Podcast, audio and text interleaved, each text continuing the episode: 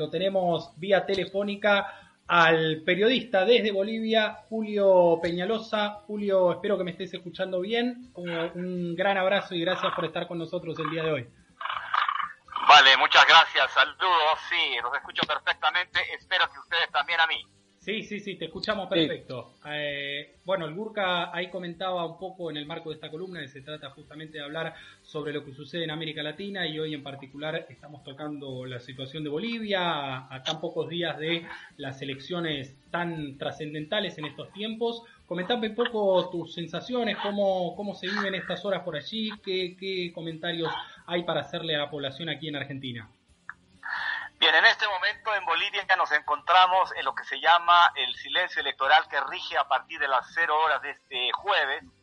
hasta el día de la votación. Nadie puede hacer más campaña, propaganda electoral, eh, reuniones políticas. Nadie puede en este momento, ningún candidato puede pedir el voto a nadie porque eso sería violentar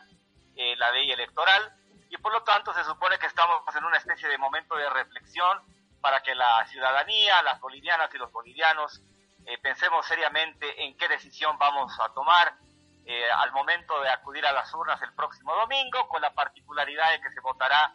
eh, por la mañana los carnets de identidad del 0 al 4 y por la tarde del 5 al 10 para evitar, o del 5 al 9 para evitar aglomeraciones y para que las medidas de bioseguridad como corresponden en estos tiempos de pandemia se puedan cumplir lo más rigurosamente posible. Ese es el primer panorama. El segundo es que todas las encuestas han venido marcando eh, desde hace tres, cuatro meses que el ganador de la elección será Luis Arce Catacora junto con David Choquehuanca, binomio del Movimiento al Socialismo, el partido de Evo Morales. Para que se consoliden en esa situación, ha tenido que ver mucho la ineptitud y la corrupción del gobierno de facto encabezado por Yanine Áñez, el gobierno inconstitucional de Yanine Áñez, además, que ha hecho que se fortalezca la posibilidad de que el MAS eh, pueda acceder al triunfo en una primera vuelta en Bolivia según la norma se necesita más del 40% de la votación y una diferencia de 10% o más sobre el segundo para ganar en primera vuelta eh, Carlos Mesa, que es el candidato que, según su campaña, es el único que le puede ganar al MAS y que su campaña está precisamente basada en lo que se llama el voto útil, no propositivo, sino reactivo contra el MAS, eh, está, estuvo intentando desesperadamente a través de distintos de, distintas desde distintas esquinas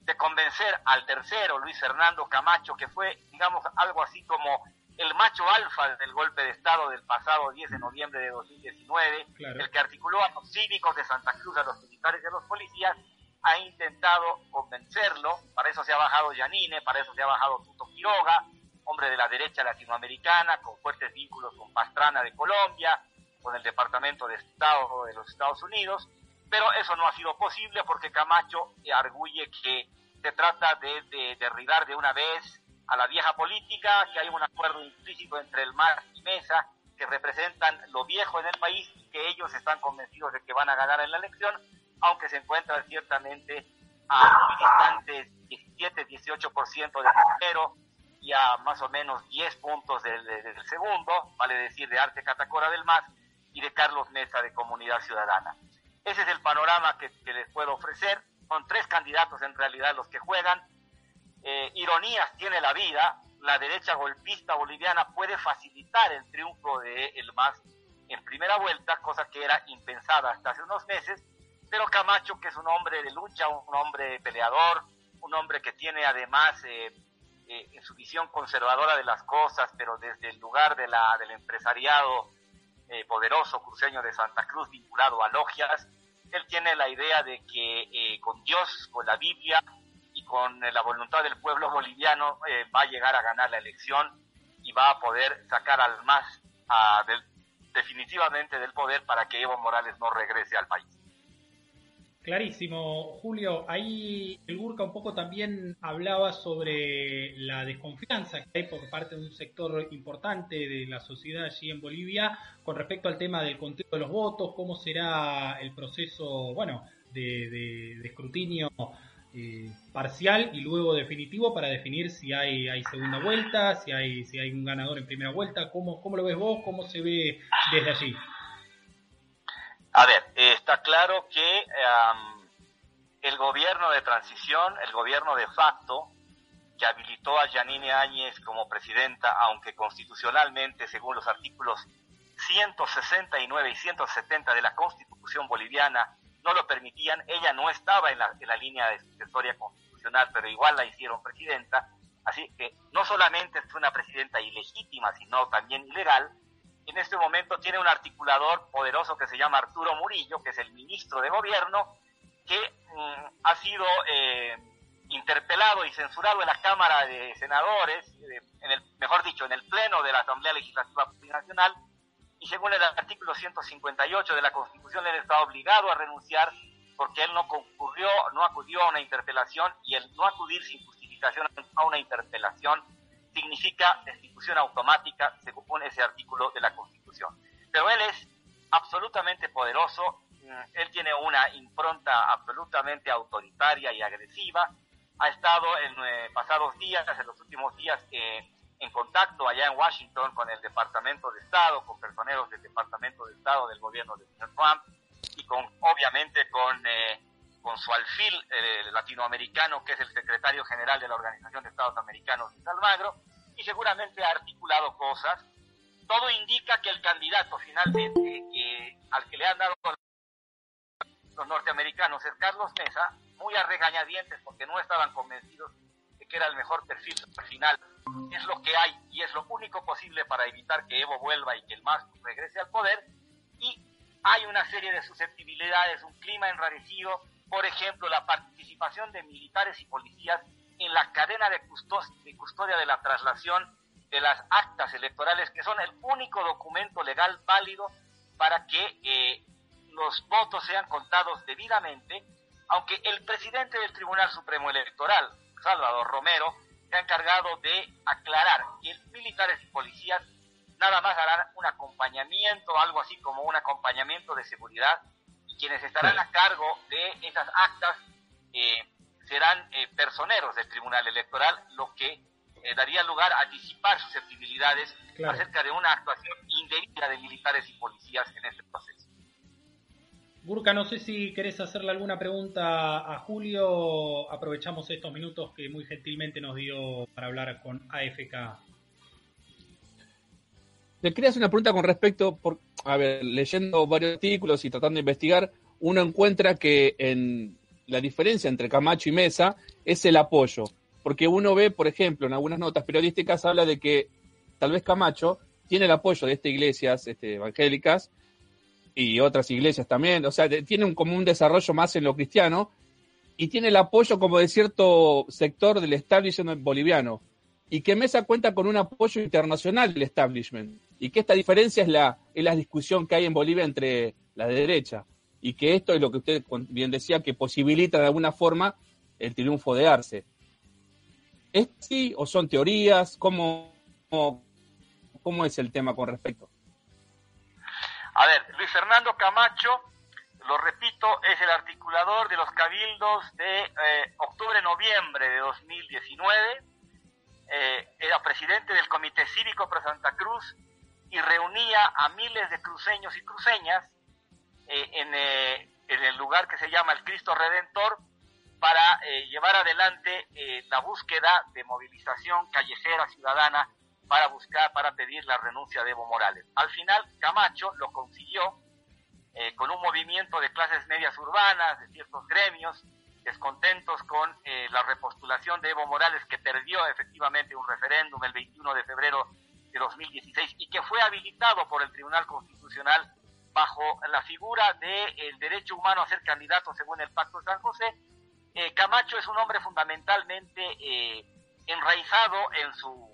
en su Santa Cruz natal, él va a ganar en Santa Cruz, que es el departamento productivo económico más importante de Bolivia, va a ganar con un 35-40%, pero en el resto de Bolivia tiene prácticamente una, una, una, un apoyo insignificante. Eso significa que Camacho tiene una gran eh, proyección regional, pero que no pasa las fronteras de su territorio, que es Santa Cruz, y en el resto de los ocho departamentos sus posibilidades son verdaderamente mínimas, va a tener votaciones muy bajas. Por ejemplo, entre el 35-40% que vaya a obtener en Santa Cruz, comparado con el 1% que obtendría en La Paz, que es un departamento esencialmente magista, porque aquí está el altiplano Aymara, y aquí hay por lo menos 50-55% de los votos para, para el movimiento al socialismo, eh, no tiene ninguna gravitación y Mesa, por supuesto, que es el segundo, tiene, digamos, una favorabilidad más pareja, tiene números eh, más parejos en todo el país, el MAS tiene seis departamentos en los que ganaría, Mesa tendría dos y Camacho solo uno, pero claro, si Camacho se bajara, cosa que no va a suceder, seguramente habría una migración de su voto, por lo menos parte de él, hacia la candidatura de comunidad ciudadana, que es la de Mesa, que permitía, permitiría reducir la brecha entre el MAS y Comunidad Ciudadana de Mesa para que se pueda llegar a segunda vuelta y toda la oposición de la derecha boliviana está convencida que en segunda vuelta Mesa le ganaría al MAS. El factor desequilibrante en favor del MAS va a terminar siendo el que pueda eh, determinar con su actuación o con su performance nada menos que el golpista más importante de octubre-noviembre del año pasado, Luis Fernando Camacho, que como repito es un hombre del empresariado cruceño, viene del Comité Cívico Cruceño y seguramente, como va a ser tercero, lo más seguro es que será tercero y con una diferencia más o menos considerable, se habilitará el próximo año para elecciones nacionales para intentar ser el gobernador de Santa Cruz. Clarísimo, Julio, no sé, Urca, si querés hacer alguna más, si no lo dejamos tranquilo que transite estas horas, bueno, previas y, e históricas al mismo tiempo. Bueno, no, eh, una hay una gran incertidumbre. La incertidumbre pasa por si va a haber el 10% de diferencia entre el primero y el segundo y si, si el MAS va a superar la barrera del 40%. Eh, desde algunos lugares, desde la propia candidatura de Luis Arce Catacora, se insiste en que el MAS va a lograr superar el 50%. Son muy optimistas los militantes del MAS que están distribuidos en todo el país, que es el único partido orgánico con presencia nacional en todos los territorios eh, urbanos y rurales, en las zonas rurales fundamentalmente, en el campo boliviano, la supremacía del MAS es abrumadora, ahí el voto será entre el 70 y el 80%, lo que le permite equilibrar sus dificultades en ciertas áreas urbanas, en que el voto de la clase media que aspira al retorno al viejo orden eh, tiene una importancia que le, que le permite todavía a Mesa eh, augurar ciertas posibilidades de lograr esa segunda vuelta, porque parece que ya están convencidos que la tabla de posiciones es inamovible. Arce Catacora del MAS primero, Mesa de Comunidad Ciudadana segundo y Luis Fernando Camacho de Creemos tercero. Ahí te hace una más, Julio, clarísimo todo lo que hiciste, hace una más el Burka y te dejamos tranquilo. Muy bien, vale. Una pregunta, la última, Julio. Teniendo en cuenta la información que tenés y todo, viendo cómo va la cosa, ¿qué le espera a Janine Áñez después de las elecciones? ¿Qué es lo que se visualiza? ¿Qué papel va a jugar ah. ella en, lo que es Bolivia, en la política boliviana después de las elecciones? Bueno, en Bolivia, en Bolivia vale la pena hacer una contextualización eh, eh, histórico-cultural. En Bolivia la grieta, la grieta que le llaman ustedes a esa, a esa visión, a, ese, a esa mirada binaria de los que en su momento eran kirchneristas y anti-kirchneristas, en Bolivia esa grieta es mucho más compleja y más profunda porque está transversalizada la problemática de lo racial, de lo étnico, en la medida en que Bolivia es un Estado plurinacional con 36 pueblos y naciones indígenas, originarios, campesinas, como le llama la nueva constitución política del Estado. Y ahí hay, una, hay, un, hay un país partido, un país de, de, digamos, para ponerlo en términos más o menos caricaturescos, un país de blancoides que niega la existencia y el derecho a, el derecho a los derechos de los otros, de los pobres, de los indígenas, eh, de los que son negritos, morenitos, bajitos y que terminan siendo ciudadanos ciudadanos de segunda. Eso no ha cambiado fundamentalmente en Bolivia, aunque efectivamente en los 14 años en que gobernó Evo Morales hay un empoderamiento extraordinario y una ciudadanización y una inclusión social que nunca antes se había visto en Bolivia. Y ciertamente esa es la grieta profunda y eso es lo que nos lleva a pensar que si, las, eh, si los números no son muy claros y se producen gestos de rechazo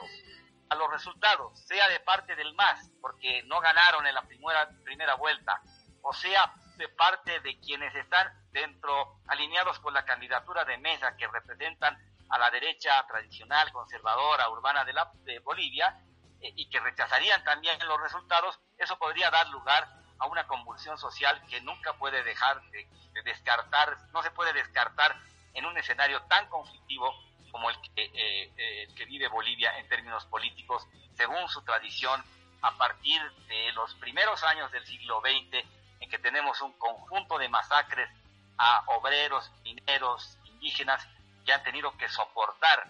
eh, persecución política, tortura, desaparición, eh, precisamente por defender una cosa que en Bolivia está muy enraizada, que es eh, la soberanía sobre nuestros recursos naturales, que es el eje fundamental sobre el que se basó el cambio trascendental que hizo Evo Morales y, sus tres gobiernos a partir de 2005. Es complicado, es conflictivo, es todavía incierto lo que va a pasar, no se puede descartar que pueda haber violencia. En la medida en que el MAS gane con una diferencia medianamente nítida, de repente esas dudas se disparan porque al final los derrotados tendrán que aceptar la, derrota como corresponde y los ganadores se espera que sean lo suficientemente serenos